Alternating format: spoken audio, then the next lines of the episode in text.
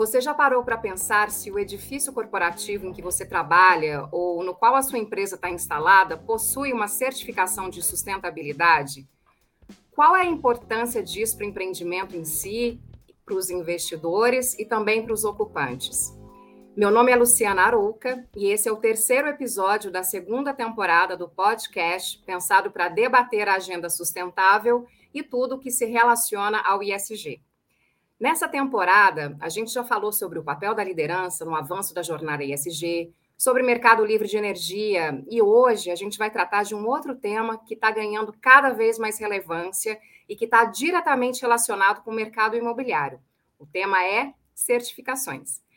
Para destrinchar esse assunto e trazer tudo que envolve certificações e como elas beneficiam os empreendimentos a atrair e reter locatários, a gente recebe aqui com muito prazer Sandrino Beltrani, Head de Desenvolvimento de Negócios do GBCI Inc. do Brasil.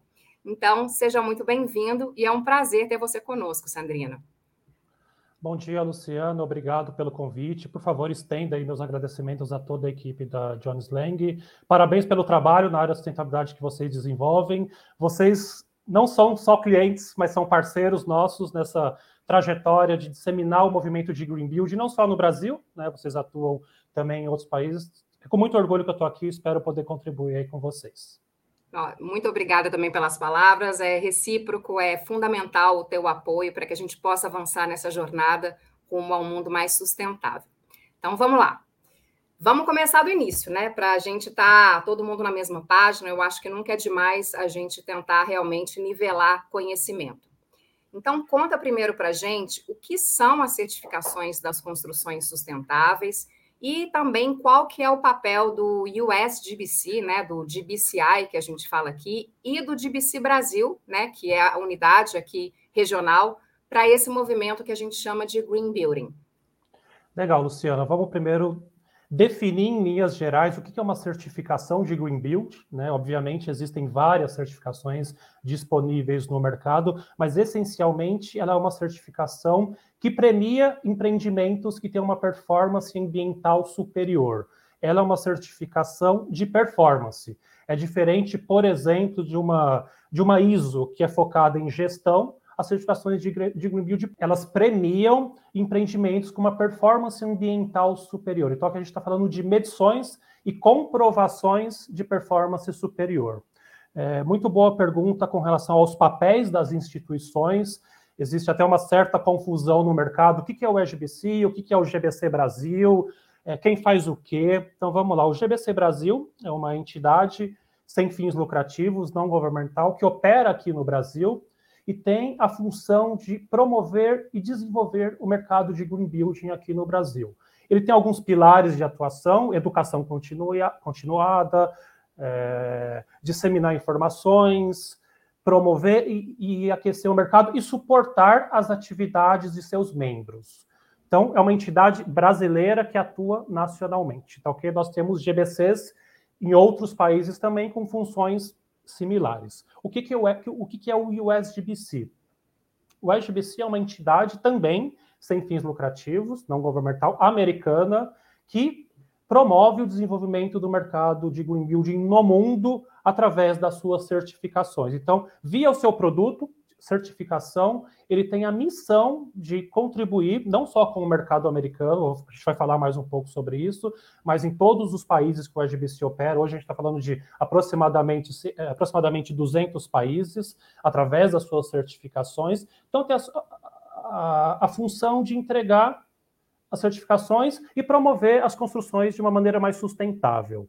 O GBCI nada mais é que uma entidade de terceira parte que audita o processo de certificação para que a gente tenha governança no processo. Então, nós não podemos ter conflitos de interesse. Quem faz a certificação é uma empresa, quem audita é outra, eventualmente quem dá consultoria é outra. Então, são papéis distintos, mas todos têm uma mesma missão quer fazer com que o setor da construção civil cada vez mais entregue produtos ativos imobiliários de melhor qualidade e melhor performance ambiental. Eu acho que esse esclarecimento é fundamental, né? Porque quando a gente está trazendo o tema de ISG, a gente foca muito ah, na questão da transparência, de como você consegue realmente comprovar né, as iniciativas e, e, tendo esses três atores, vamos chamar assim, né, dentro dessa estrutura do Green Building Council, é, realmente você vê como que o processo funciona é, é, de fato a, de uma maneira eficiente, né? Ou seja, eu, eu estou atribuindo papéis é, para garantir a transparência do processo do início ao fim e isso derruba por terra, né? Algumas, ah, enfim, algumas ideias que ainda algumas pessoas têm de que ah, conseguir um selo ah, para uma edificação, um selo verde, é, para inglês ver, né? Você coloca o selo na parede, está tudo bem. A gente é, é, já sabe que não é assim, mas assim com uhum. essa explicação fica mais do que ah, esclarecido que realmente ele é muito transparente. E aí vamos falar então dos benefícios, né? Quais seriam as principais uh, certificações, né? Primeiro, antes de falar de benefícios, mas falar de quais seriam as principais certificações que o USGBC oferece. Claro, o USGBC desenvolveu e promove a certificação LEED no mundo, e no Brasil não é diferente. É o referencial de certificação hoje mais utilizado globalmente e também o mais utilizado não só aqui no Brasil, como na América Latina. Obviamente, quando falamos em LEED, não é apenas um referencial, é uma família de referenciais que ele vai ser atribuído ao projeto conforme a característica dele. E também conforme o ciclo em que esse empreendimento se encontra. Nós temos uma cert as certificações de novas construções, que são focadas em novos projetos, e aí a gente está falando de algo focado em projeto obra, e lá no mundo dos facilities a gente tem a certificação de operação e manutenção, que é o LEED direcionado para edificações que já que já operam, já têm históricos de consumo e etc. Então, ela engloba todo o ciclo do empreendimento, desde a fase de projeto e obra até a questão da operação e manutenção e até lá na frente a recertificação. Então, entendam o lead como uma família de referenciais, não um referencial único que serve para qualquer coisa. Então, tem esses dois mundos, o mundo dos facilities e o mundo das novas construções, e dentro do mundo das novas construções, a gente tem também os referenciais conforme a característica daquele, daquele ativo. Se é um escritório, vai entrar em, em, em determinado em determinado referencial, se é um hospital, vai entrar, em determinado referencial, se é um ativo imobiliário, uma torre corporativa, que a gente ainda não sabe quem que é o usuário, ela vai ser locada ou vendida, ele vai entrar em um referencial específico, então você tem os subgrupos ali, mas essencialmente o referencial, o referencial se chama lead, é uma família de, de, de, de, de referenciais, tá ok?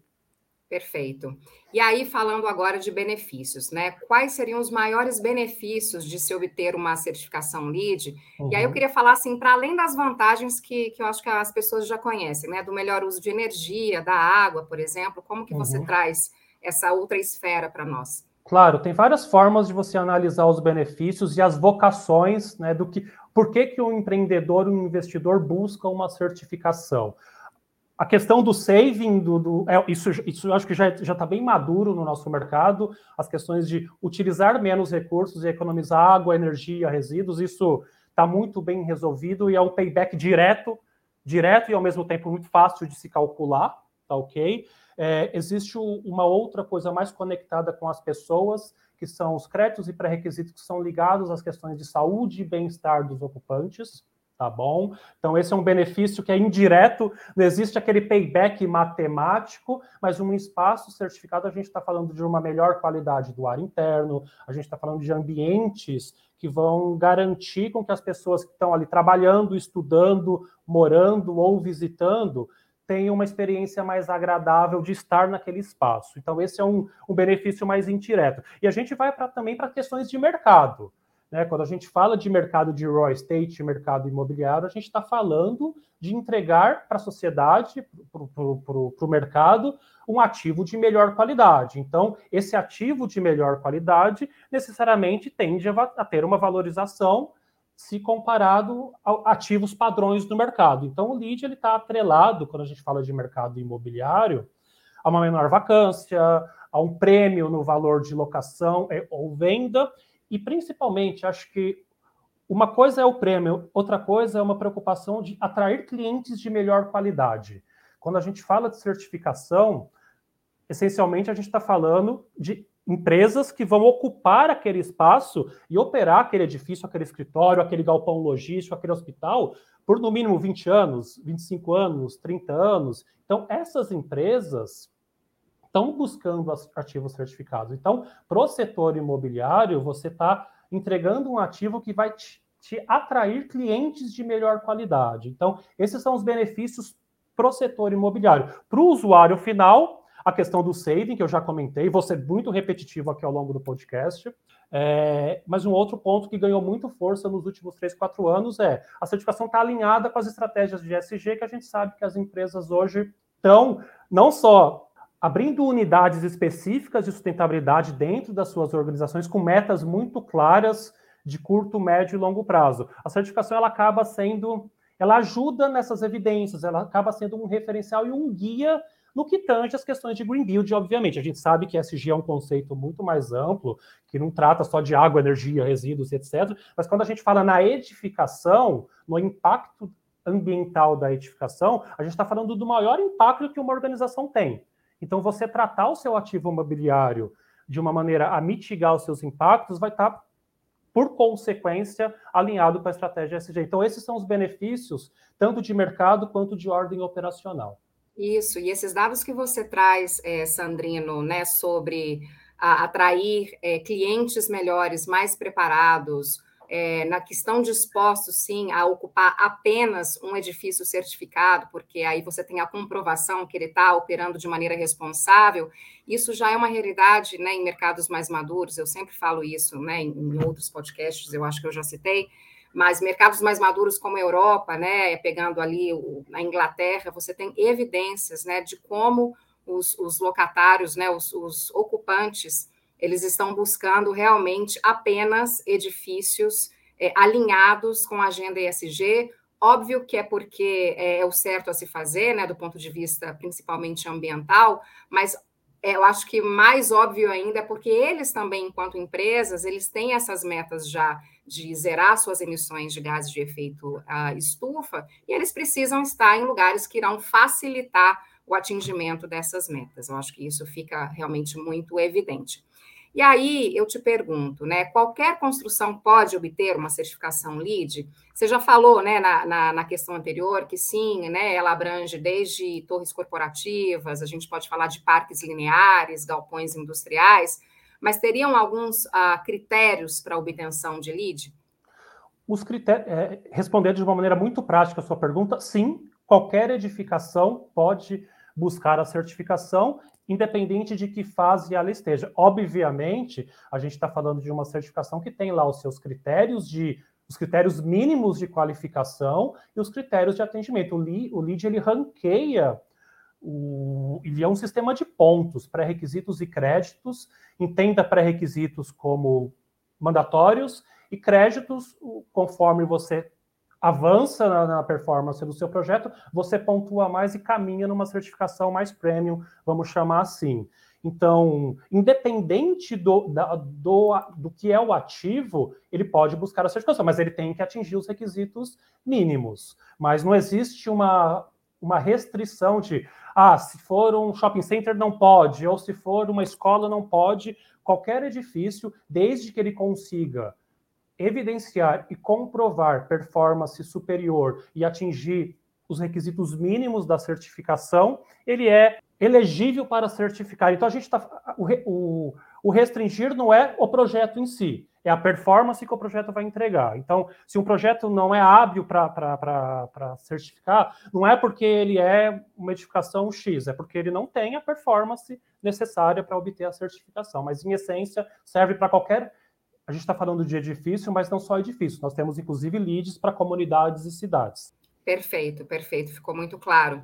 E aí tem um ponto também que eu venho escutando, enfim, é, recentemente escutei, é, melhor dizendo, alguns clientes comentando que houve uma mudança significativa é, nos critérios para atingir essas pontuações mais altas, né? Uhum. É, e que por vezes acaba inviabilizando a implantação de iniciativas ou reformas nesses espaços por causa dos custos que às vezes ficam mais altos. Como que você enxerga isso, Sandrino?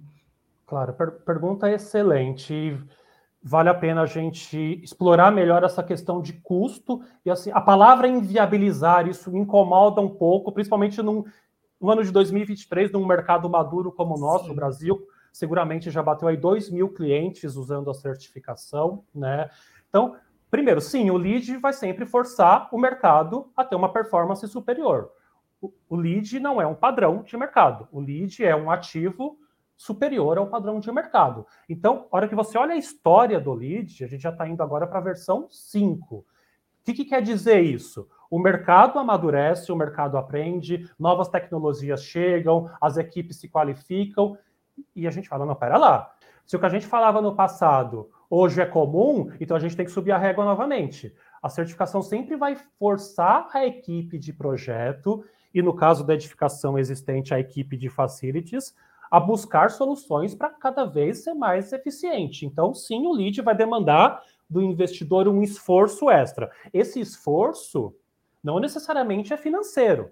Esse esforço pode ser uma solução criativa no projeto, uma boa engenharia, uma gestão de facilities adequada que já permite que o prédio mantenha os seus históricos de consumo muito baixo. Então, o que a gente tem visto no mercado, hoje, a grande maioria das reuniões que a gente faz, mesmo que o cliente não tenha ouvido falar da certificação, ele já faz muita coisa que está alinhado com a certificação. Né? Então, se você já tem um bom projeto, uma boa engenharia, uma boa arquitetura, de novo, uma, uma boa gestão de facilities no caso do, dos existentes, o lead ele não, não deveria ser um transtorno, ele deveria ser algo que algo complementar que obviamente vai demandar alguma coisa, alguma alteração, sim, mas se o cliente tem um custo muito alto que inviabiliza, provavelmente aquele, ele está ele tá pensando aquele projeto de uma maneira muito ineficiente. Então ele tem problemas maiores para se preocupar. Ele não está entregando o produto imobiliário de qualidade, porque se ele estivesse entregando,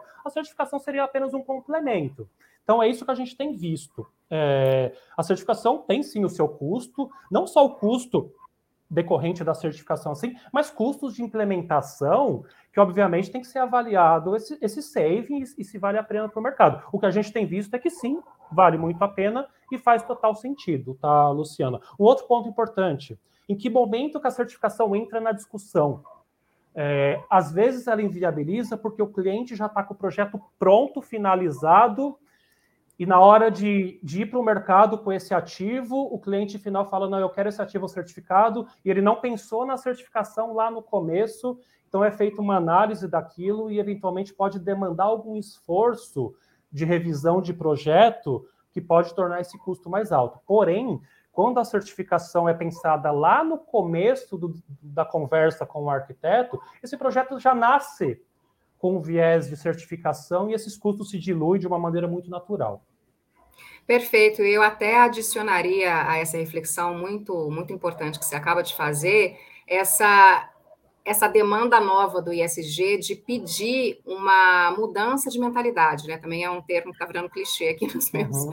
podcasts, mas assim, quando a gente pensa em custo, a gente deveria pensar em investimento, né? Porque você citou projeto, que é super isso que acontece. Às vezes não se pensa numa certificação traduzida em melhor eficiência desde o início, e lá no final você tem um problema de impacto, né? Impacto financeiro, impacto no cronograma, um monte de coisas que às vezes aquela empresa assumiu compromissos né, com seus investidores e tem que entregar o ativo sim ou sim.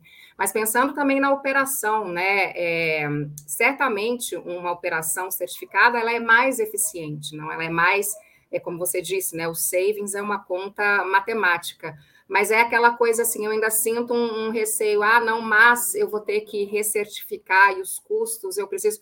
Essa conta, esse investimento precisa entrar no planejamento de capital das empresas que estão comprometidas com a agenda sustentável, porque o que se pede de uma recertificação é que minimamente aquele ativo se mantenha dentro dos padrões né, é, exigidos para operar de forma sustentável. Então, é o mínimo que se espera. Ah, tem que pagar uma taxa? Eu acho que ainda estamos naquele lugar que o que dói no bolso é, é, acaba gerando alguns benefícios, né? Porque a gente ainda não atingiu aquele ponto em que vamos fazer o que é o certo, né? Sempre tem que ter uma, uma uma ajudinha extra ali mandatória para você seguir o rito, né? Apenas uma, uma reflexão claro. aqui. Não, e é importante isso. Vou, queria até explorar um pouquinho mais isso. Quando a gente fala, a taxa, a palavra brasileira taxa denota eu preciso fazer algo forçado. É, não deveria isso. ser isso. A gente tá, não vamos esquecer que nós estamos falando de uma certificação voluntária.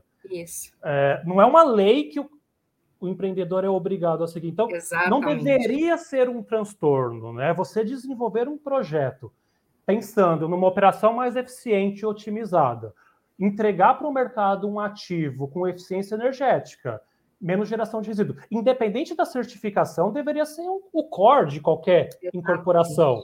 Então, se o cliente não pensa isso, quando eu falo cliente, não o usuário final, o, uhum. o, o, o, incorporador, o, o, fundo, o investidor, por que, que ele não está. Por que, que esse ativo ele não está pensando dessa forma? A certificação é uma outra história. É, você quer morar num espaço que você gaste menos água. Isso, isso para mim me parece tra trabalhar idem. Isso para mim me parece muito óbvio, independente da certificação. Então, se hoje, repito, num mercado maduro como é o nosso, se esses custos ainda estão muito exorbitantes para determinada empresa, alguma coisa precisa ser revista na qualidade da criativa, porque não deveria ser um transtorno, mas deveria ser algo que acontecesse naturalmente dentro da estratégia da organização. Perfeito. E, e para fechar aqui é o meu, meu raciocínio também, é, Sandrino, a questão da recertificação, né, que sempre há essa, essa análise de uma certificação em detrimento de outra, porque, sei lá, o, o valor da recertificação é menor, ou o prazo é, é maior, alguma coisa assim. É, eu, eu enxergo a, a, a essa etapa de recertificação como uma prova de transparência de processo, né? Para que cai por terra quando aquelas pessoas que ainda insistem em dizer que o lead é, é um, um, quadrinho que você bota na parede para inglês ver, se não houvesse esses momentos de reavaliação da operação, ele sim seria, porque você recebe, você faz os esforços, recebe o selo. Depois, você não é obrigado, você não faz nenhum esforço para manter aquela operação de maneira eficiente que te deu a tal certificação, passou três anos, ela não é mais eficiente, o selo estaria lá, né? Então é uma claro, maneira ela... também de combater essa prática, por exemplo. Ela é, ela é fundamental. Obviamente, a gente está falando de dois universos, de nova construção e o de, certific... o, e o de certificação existente. A certificação existente ela tem um papel fundamental nesse processo, porque ela está olhando a vida real do edifício. E é, existe, eu falo obrigatoriedade de novo, é uma certificação voluntária. Obrigatoriedade que eu falo porque o lead de operação demanda a recertificação. A recertificação ela é muito simples, desde que aquele ativo manteve a sua, a sua, a sua performance. Nada dura para sempre. Se você tira uma ISO, você precisa renovar essa ISO. É, é, é, é, óbvio isso. As taxas são muito, muito tranquilas da recertificação e você comprovar os atributos de sustentabilidade na recertificação, se você teve uma boa gestão desde a certificação original, vamos chamar assim, até a primeira research, da primeira para a segunda e assim sucessivamente, esse processo ele é bem tranquilo. Inclusive, muitos clientes, eles melhoram de performance, porque quando ele, quando ele tirou a primeira certificação, alguma coisa não deu para fazer, alguma coisa não passou, numa, eventualmente numa reunião de condomínio, e ao longo, depois que ele tirou a certificação, ao longo desse processo, ele fez algumas melhorias que ele até ampliou e melhorou o desempenho ambiental do prédio. Então, lá na recertificação, ele consegue até fazer um upgrade de nível, e o contrário também. Se ele teve alguma perda, corre o risco dele fazer um downgrade. Mas a, a recertificação é a evidência da continuidade do processo. Perfeito. Bom, vamos falar um pouquinho de mercado, então. Vamos uhum. falar de ranking de estoque de edifícios certificados LEED, né, no mundo inteiro. Uhum. E aí, nesse cenário, como você definiria a nossa trajetória aqui brasileira, né? Onde que o Brasil se posiciona atualmente nesse ranking? Claro. Esse ranking ele muda ano a ano, obviamente. Os players ali são meio que os mesmos, praticamente todos os anos. Muda, às vezes o terceiro fica para quarto, algo, algo nessa linha, né? O Brasil ele sempre teve um papel de protagonista dentro da, da certificação LEED, sempre teve presente no ranking que é divulgado anualmente do Top 10 Countries e, e, e Territories do LEED, tá ok? É, o Brasil é um país continental, com um mercado imobiliário um setor de construção civil muito forte, então essa proporcionalidade ela se arrasta para o mercado de green building, que é um pequeno nicho ali dentro do universo todo do setor construtivo no Brasil. Então, assim, vou pegar o ranking atualizado, o último que nós divulgamos em 2022. O Brasil é o quarto país no mundo com mais espaços certificados, e aqui eu estou falando de metragem quadrada, não necessariamente de números de registro, óbvio que está de uma certa forma conectado, você tem mais projetos, você vai ter mais área certificada. Então, o Brasil ele é o quarto é, no ranking de 2022, quinto se contar os Estados Unidos, normalmente a gente tira os, os Estados Unidos da equação e coloca os, os, os, demais países. Então, é uma posição, sim, de protagonismo.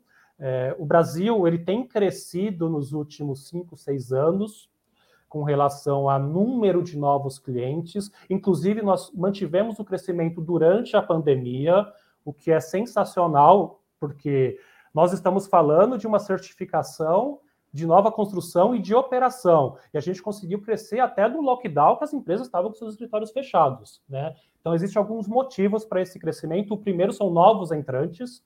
Então, o lead ele nasceu lá atrás com um viés muito focado no mercado imobiliário. Né? Então, é o incorporador querendo entregar o ativo dele para o mercado via venda ou locação, e esse ativo precisava estar certificado pelo que a gente já conversou hoje, ou para atrair um cliente melhor, ou para ter uma vacância menor. Isso foi o mote do lead. De uns quatro anos para cá, cinco anos, a gente teve uma mudança de protagonismo. Hoje a gente tem os usuários demandando a certificação.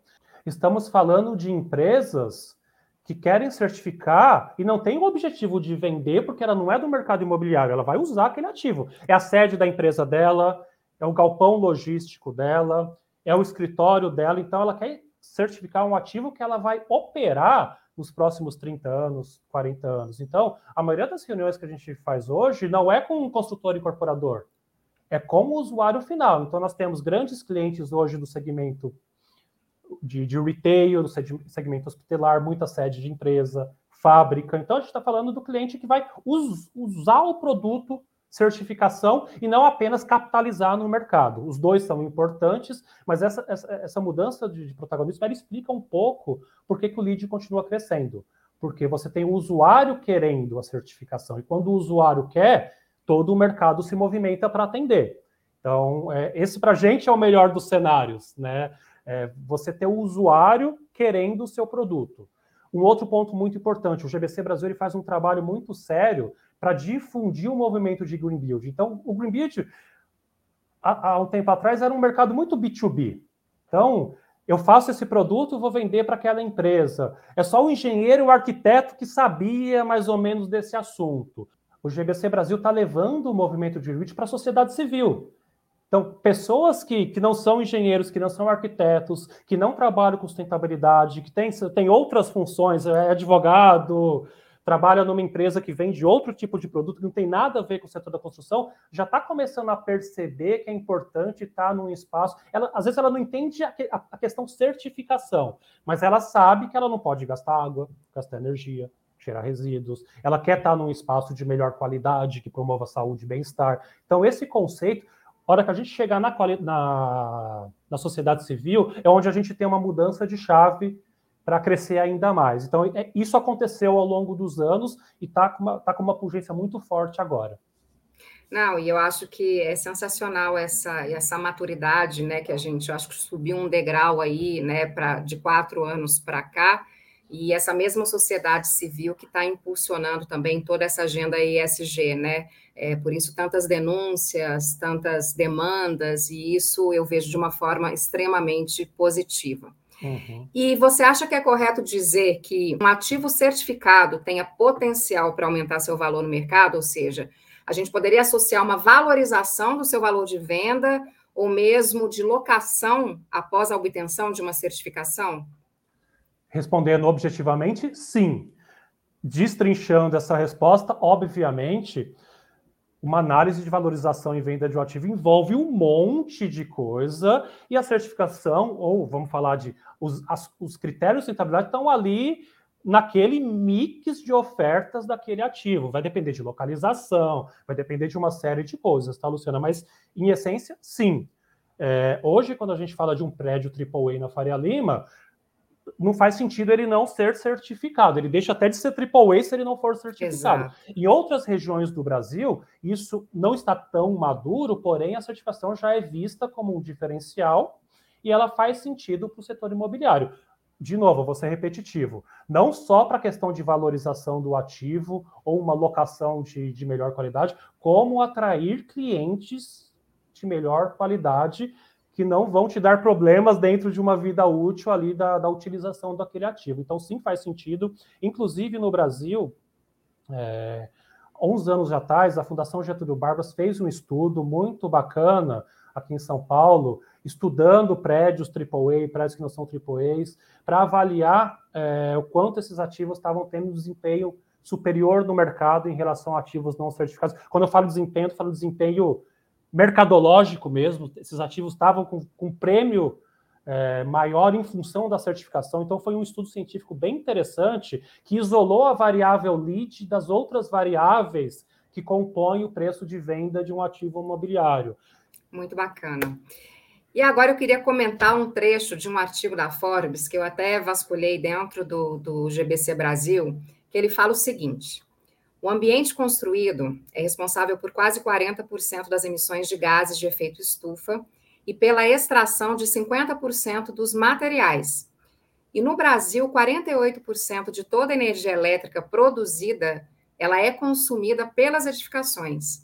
Por outro lado, as edificações green building estão reduzindo em média de 25% do consumo de energia, 40% dos gastos com água e desviando mais de 85% dos resíduos de obra que são enviados para os aterros sanitários, ao mesmo tempo que contribuem para a melhora de qualidade de vida e desenvolvimento econômico, fecha aspas, né? Enfim. Ah, queria que você comentasse esses dados, pois é, pois é comum ainda algumas empresas decidirem, como eu disse, né, por não seguir com uma certificação, mas o que podemos ver claramente aqui é que tem o SAVE na operação, a gente já discorreu sobre isso, né? E aí, a, a agenda ESG, ela traz uma nova tônica para o mercado imobiliário, e algumas tendências lá fora, como eu disse também, apontam que as edificações certificadas vão deixar de ser uma característica premium, né? Como você mesmo acabou de discorrer, né? De quatro anos para cá, esse cenário já mudou, né? Tem essa pressão da própria sociedade civil. E aí, deixando de ser uma característica premium, eles se tornariam um padrão mínimo, né? Que vai direcionar a escolha dos seus ocupantes. Então, na sua visão, né, falando sobre tudo isso que eu acabei de trazer, o que, que falta para o mercado entender esse movimento? é, principalmente no que diz respeito a investimentos futuros, né, que é o famoso, sei lá, se a gente poderia chamar de capital planning, o planejamento, o que for. Eu acho que falta primeiro o próprio amadurecimento de mercado, de entender mais do assunto, obviamente. É, não, não é um assunto que todo mundo conhece. É, isso, é, isso é claro, então, o desconhecimento gera algo assim, pera, eu preciso mesmo fazer isso, isso é muito caro. Muito caro ele é muito relativo, porque quando você não olha o saving, tudo que a gente faz, tanto empresarialmente quanto pessoalmente, se você não olhar o benefício associado àquilo, um real é caro. Né? Então, tudo que você vai investir, você espera um prêmio. Esse prêmio pode ser, no caso específico da certificação, ele pode ser um payback operacional lá durante a operação do Facilities, no caso do cliente usuário da certificação, e pode ser um prêmio de, de uma venda melhor para o incorporador, para quem está ali no meio da cadeia. Esse, nos dois casos, ela, ela faz sentido. Então, falta um conhecimento melhor, falta divulgar mais informações, faltam mais dados financeiros do assunto, né? Mas essencialmente a questão do, do saving, que você mencionou, aqueles, aqueles percentuais, aquilo, ele é, aquilo é muito óbvio. Na hora que você põe, faz uma conta muito simples, não vou nem a, a, isolar todas as variáveis que a certificação vai demandar do ativo, mas se você pegar água, energia e resíduos, aquilo já vai te dar um payback direto que já faria sentido um investimento, por exemplo, tá ok? E é por isso que as empresas estão querendo ocupar espaços certificados, porque ela está cobrando ou de uma Jones Lang, ou de um incorporador em geral, que entregue para ela um artigo certificado, porque ela já sabe que aquilo vai se pagar dentro de uma linha do tempo e ela vai ter os seus custos ali reduzidos durante o tempo que ela ocupar aquele ativo. Então, essencialmente, falta mais informação, e aqui eu não digo só informação técnica do que, que a certificação pede ou deixa de pedir, mas falta um maior, uma maior compreensão de como se calcular um payback disso, de você vai pôr na sua estrutura de custos isso como uma, um custo ou como um investimento?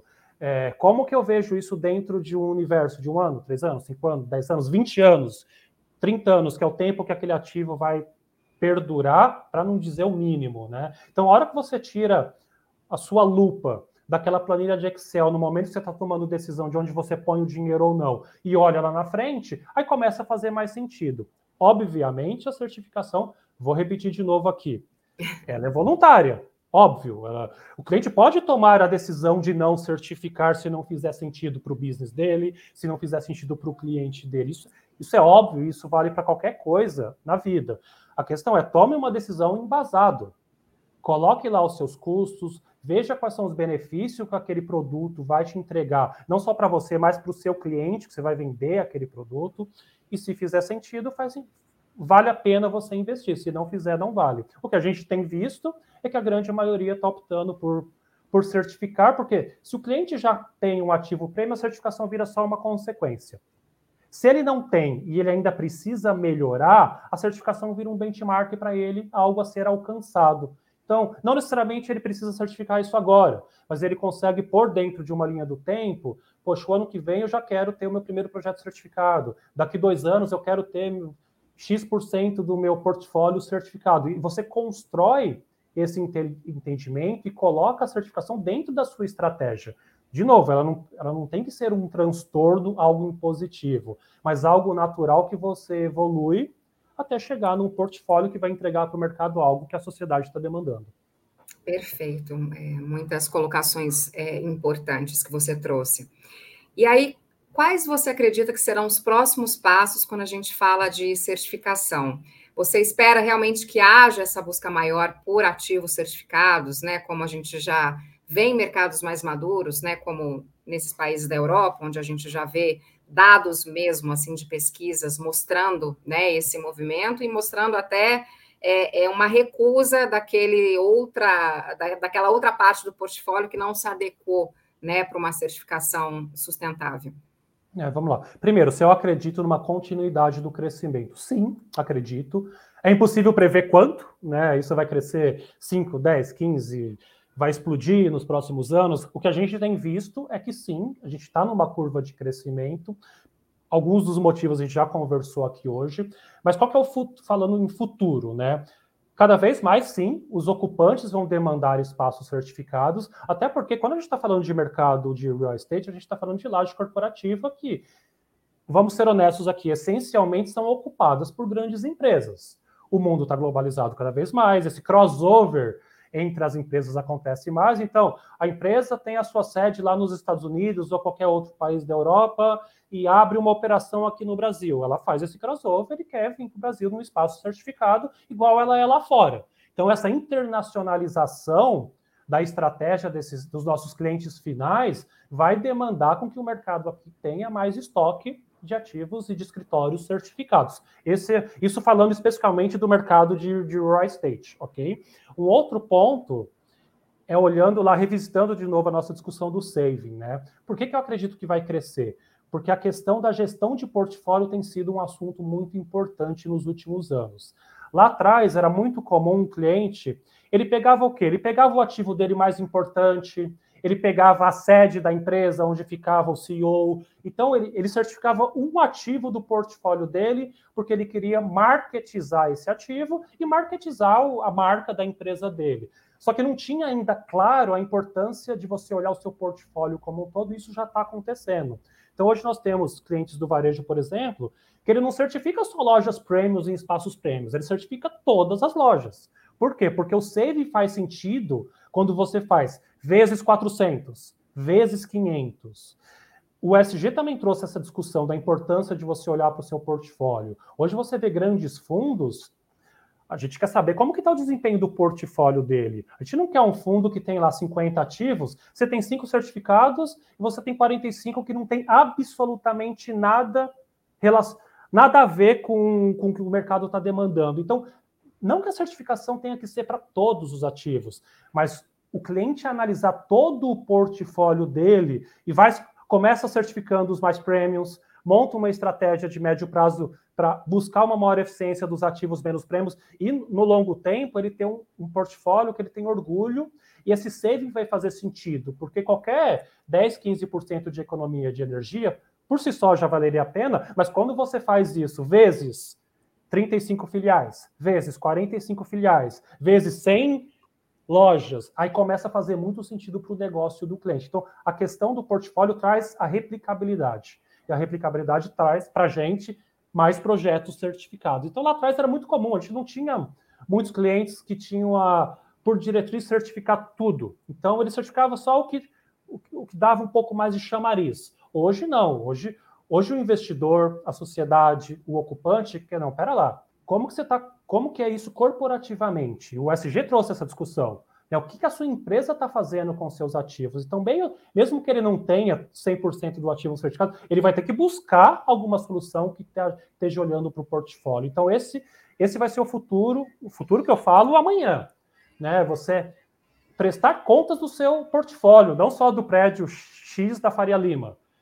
Isso, isso, é, isso trouxe uma, uma mudança de paradigma. Você tem um prédio lá no interior de São Paulo, mas as pessoas vão querer saber se aquele ativo tem uma performance ambiental. E o outro é transcender a questão do prédio, do building, e pensar em comunidades e cidades sustentáveis. Então, eu vejo um crescimento, não em termos de número de projetos, porque a gente está falando de algo, projetos com característica de urbanismo, mas cada vez mais a gente olhar bairros sustentáveis, regiões portuárias sustentáveis, a região ali, aeroportos, regiões próximas a aeroportos. Então, esses clubes, condomínios, esses espaços maiores vão ter que pensar a sustentabilidade não só para o build, mas transcender toda aquela comunidade de pessoas que ali trabalham, moram, estudam, visitam. E aí a gente está falando de sustentabilidade de fato.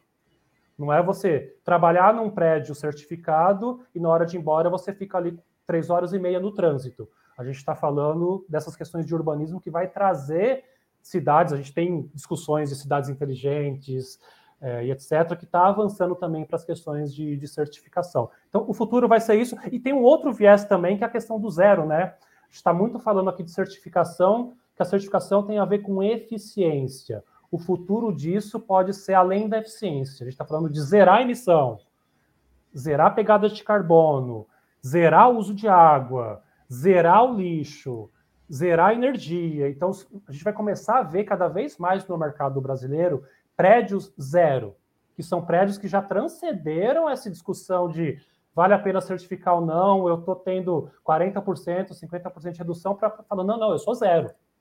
O, a minha eficiência é 100%, não é 30%, não é 40%. Então, a gente vai começar a ver prédios que vai fazer investimentos, principalmente, a gente fala muito do carbono, né, porque o carbono é a, a variável que está se discutindo, mas energia, água, resíduos e etc., que vai caminhar para o zero. Obviamente, isso vai virar um padrão de mercado? Acredito que não, mas esses prédios zeros vão alavancar o mercado a buscar, a retroalimentar essa, esse, esse, esse, esse ambiente de inovação que o setor está passando. É maravilha, Sandrino. Acho que você amarrou de forma brilhante todos os principais pontos, trazendo esse assunto das certificações para um outro patamar, né? Assim, eu tenho certeza de que quem está nos ouvindo agora é, conseguiu ter uma visão bem mais ampla, é, é, sair um pouco dessa lupinha da certificação, e aí eu boto a plaquinha do lead lá, qualquer que seja ele, mas para uma coisa maior, né, que é o que a gente está buscando, todos nós que de alguma maneira estamos envolvidos dentro do tema da agenda ISG. E aí eu tenho que falar que assim o nosso tempo acabou e eu sempre fico triste quando eu percebo que ainda tem tanta coisa para a gente abordar. É, claro. Eu acho que um assunto puxa o outro, mas foi um papo excelente. É, e como a nossa audiência ela conta com ocupantes, investidores, diversos tipos de agentes do mercado, eu tenho certeza que essas pessoas estão nos ouvindo e pensando em diversas possibilidades e benefícios que certamente as certificações têm a oferecer. Então, dito isso, eu queria te agradecer muito por ter aceito o nosso convite, ter estado conosco hoje nesse projeto tão especial que busca educar e trazer os principais temas que envolvem a jornada ISG, que é uma agenda, né, como a gente viu aqui, super importante para o mercado como um todo atualmente.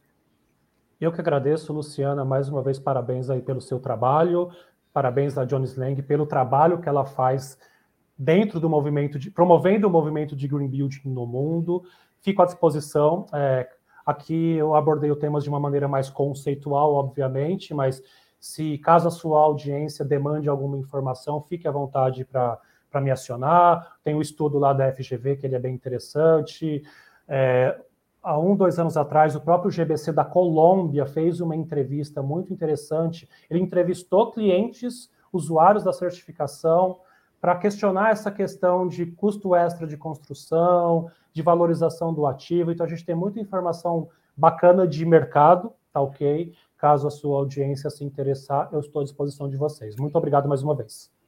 Maravilha, a gente que agradece. Certamente esse assunto vai voltar aqui em algum momento para a gente desbravar mais é, esse tema que é tão a, apaixonante. Bom, e assim, com a participação de Sandrino Beltrani, Head de Desenvolvimento de Negócios do GBCI Inc., encerramos mais um episódio do ISG com Luciana Arouca. Para aqueles que desejarem, o link para saber mais sobre a atuação da JLL em sustentabilidade estará na descrição do episódio. Nessa página que você vai acessar, a gente conta com reportagens, iniciativas, explicamos como podemos ajudar a sua empresa e muito mais. E por último, não se esqueçam de seguir o canal da JLL Brasil no Spotify para estarem por dentro de todos os temas que envolvem o mercado imobiliário, nessa pauta tão importante que é a busca por um mundo mais sustentável. O meu muito obrigada e aguardo todos vocês no próximo episódio que já está no forninho. Até lá!